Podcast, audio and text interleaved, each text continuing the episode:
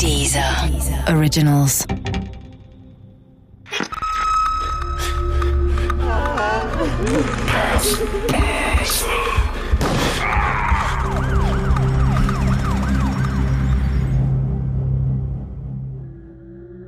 Mord mit bloßen Händen von Violette Cornio und Lina Nyström. Die Geschichte beruht auf einer wahren Begebenheit.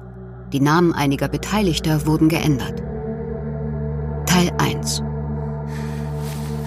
Es ist drei Uhr nachts und ich wache schweißgebadet aus einem Albtraum auf. Wieder einmal. In meinem Traum war ich wieder in der Sudetenlandstraße und bin dort Tuba S. begegnet. Der Frau, die mich in den letzten Monaten immer wieder in meinen Träumen heimsucht. Deren Verhalten ich einfach nicht verstehen kann und das mir wahrscheinlich genau deshalb einfach keine Ruhe lässt. Über den 7. Mai 2016 habe ich in letzter Zeit viel nachgedacht. Zu viel anscheinend. Immer wieder bin ich in Gedanken den Nachmittag durchgegangen. Vielleicht hat es sich an jenem schicksalhaften Tag so abgespielt. In Düsseldorf herrschte frühlingshaftes Wetter an jenem Samstag. Bis zu 20 Grad sollten es noch werden. Jole G. freute sich auf den Tag. Die Rentnerin besuchte am Nachmittag ihre Tochter Silvia, wie jeden ersten Samstag im Monat. Sie waren zum gemeinsamen Kaffeetrinken verabredet. Mutter und Tochter verstanden sich gut. Sie pflegten ein nahezu freundschaftliches Verhältnis.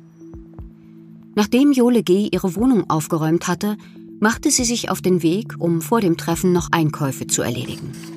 Die agile Rentnerin war schon über 80 Jahre alt, was man ihr aber nicht ansah. Sie legte immer größten Wert auf ihr Äußeres, hatte stets auf sich geachtet und trug am Wochenende auch gerne ihren Goldschmuck zur Schau. Jole G. war bekannt im Viertel. Man grüßte sich und wünschte ein schönes Wochenende. Ihre Lieblingsbäckerei, in der sie Kuchen für sich und ihre Tochter kaufte, war die letzte Station ihres Einkaufsbummels. Mit zwei vollen Einkaufstaschen machte sich Jole G. auf den Weg in die Karolingerstraße, in der ihre Tochter Silvia wohnte. Vielleicht lag es an den warmen Temperaturen, vielleicht hatte Jole G. auch mehr eingepackt, als sie tragen konnte. Kurz vor Silvias Haustür stellte Jole G. jedenfalls die Taschen ab, um einen Augenblick zu verschnaufen. Eine junge Frau Anfang 30, Tuba S., war zufällig in der Gegend unterwegs. Sie hatte beobachtet, wie Jole G. unter der Last ihrer Taschen stöhnte und bot der Rentnerin ihre Hilfe an. Tuba S. war mittelgroß, hatte ein rundes, freundliches Gesicht und wirkte patent.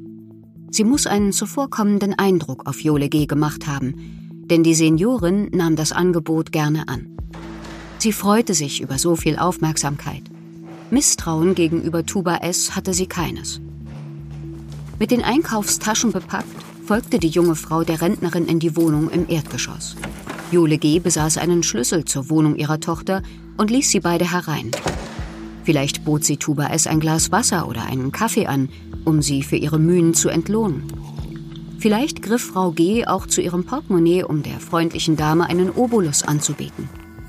Doch Tuba S. hatte vermutlich schon einen Entschluss gefasst. Sie wollte mehr als eine kleine Entlohnung. Ohne Vorwarnung, eiskalt und mitleidlos überwältigte sie Jole G. Sie warf die alte Dame zu Boden und erdrosselte sie mit Hilfe des Seidenschals, den Jole G. sich am Vormittag noch selbst umgelegt hatte. Tuba S. brauchte sicher nicht viel Kraft, um die Senioren niederzuwerfen. Eine alte, etwas schwächliche Frau, die sich wohl kaum zur Gegenwehr gesetzt hatte. Nachdem Jole G. aufgehört hatte zu atmen, nahm Tuba S. ihrem Opfer den Goldschmuck ab und durchsuchte die Wohnung nach weiteren Wertgegenständen. Vielleicht war ihr der Schmuck der alten Dame schon auf der Straße aufgefallen. Vielleicht hatte sie nur deshalb ihre Hilfe angeboten. Vielleicht musste Jule G. deshalb sterben. Womit Tuba S. nicht rechnen konnte, war, dass kurz darauf Silvia, die Tochter von Jule G., in der Karolinger Straße eintreffen würde.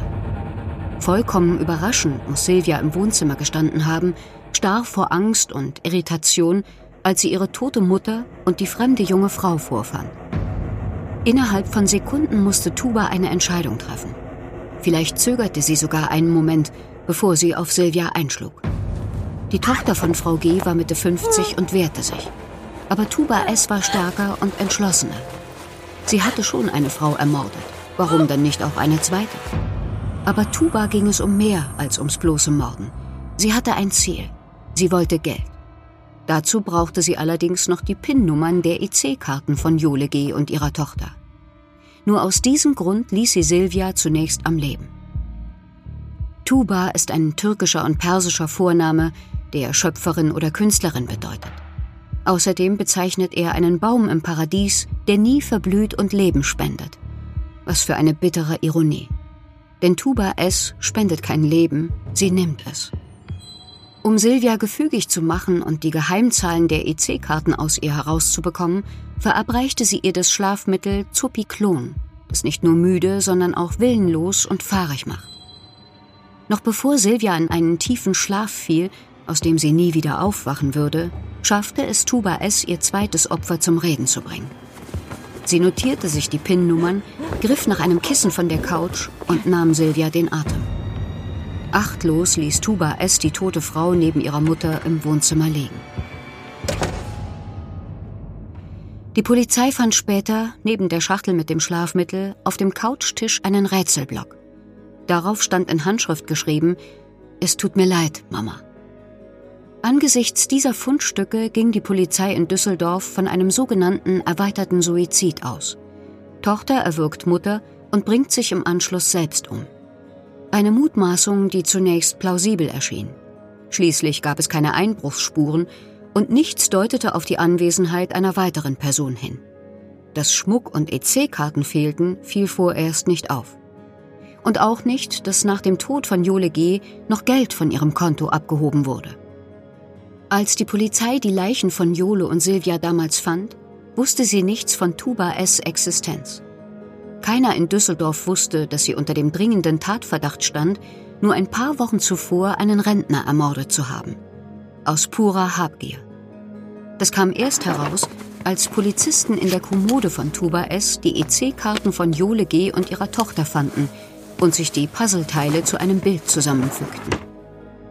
Von Freunden, die damals in Düsseldorf wohnten, erfuhr ich von der Geschichte.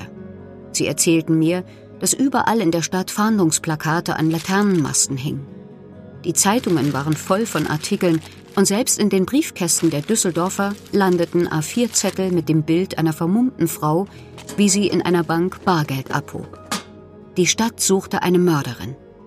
Ich war schockiert, aber gleichzeitig auch fasziniert von der Geschichte.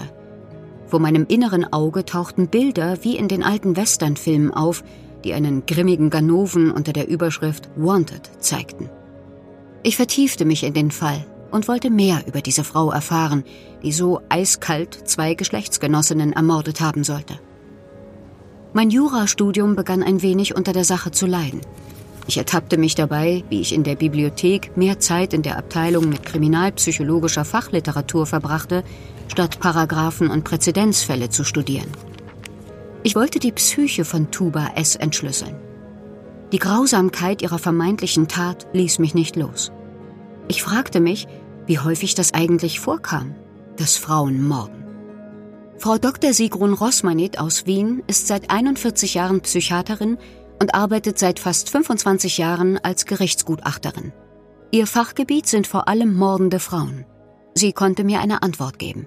Es ist weltweit bekannt, dass Männer häufiger morden. Das ist ein Verhältnis im deutschsprachigen Raum etwa von 10 bis 15 Prozent, dass Frauen schwere Gewalttaten und auch Morde begehen. Und bei Männern ist es häufiger. Die Gründe werden verschiedentlich angenommen. Es sind nicht nur zahlenmäßig sehr viel seltenere Daten, sondern auch, dass die Frauen in der Vorgeschichte oftmals nicht vorbestraft sind. Sie treten mit einem Gewaltdelikt in Erscheinung und die Vorgeschichte ist meist unauffällig.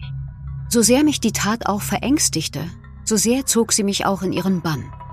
Ich sog alle Informationen regelrecht auf, die ich bekommen konnte. Auch die Polizei machte ihre Arbeit. Zeugen fanden die Beamten keine. Stattdessen stießen sie auf erdrückende Beweise, die die Grundlage für einen der spektakulärsten Indizienprozesse bildeten, die es in Deutschland je gegeben hatte.